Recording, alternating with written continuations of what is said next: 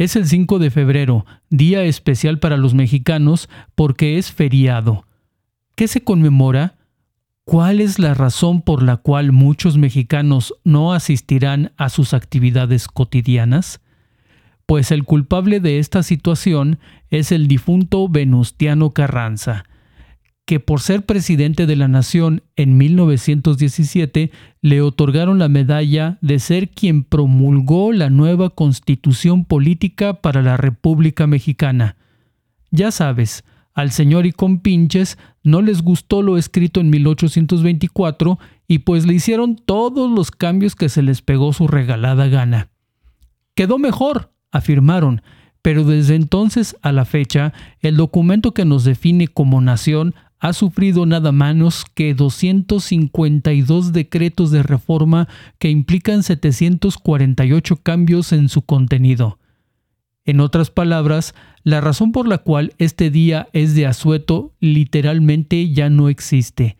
A la Carta Magna le han modificado tanto que ya no tiene un solo artículo de su redacción original.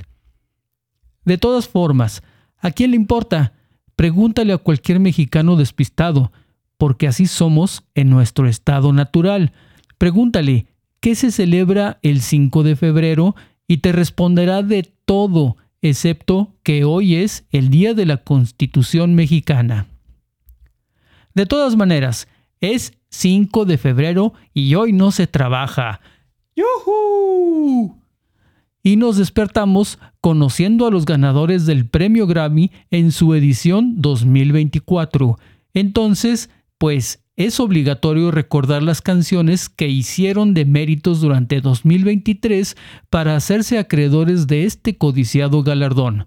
No son todas las canciones, porque la verdad hay algunas que de plano ah, no pude darle su dedito pulgar hacia arriba. Pero espero que la siguiente selección sea de tu agrado.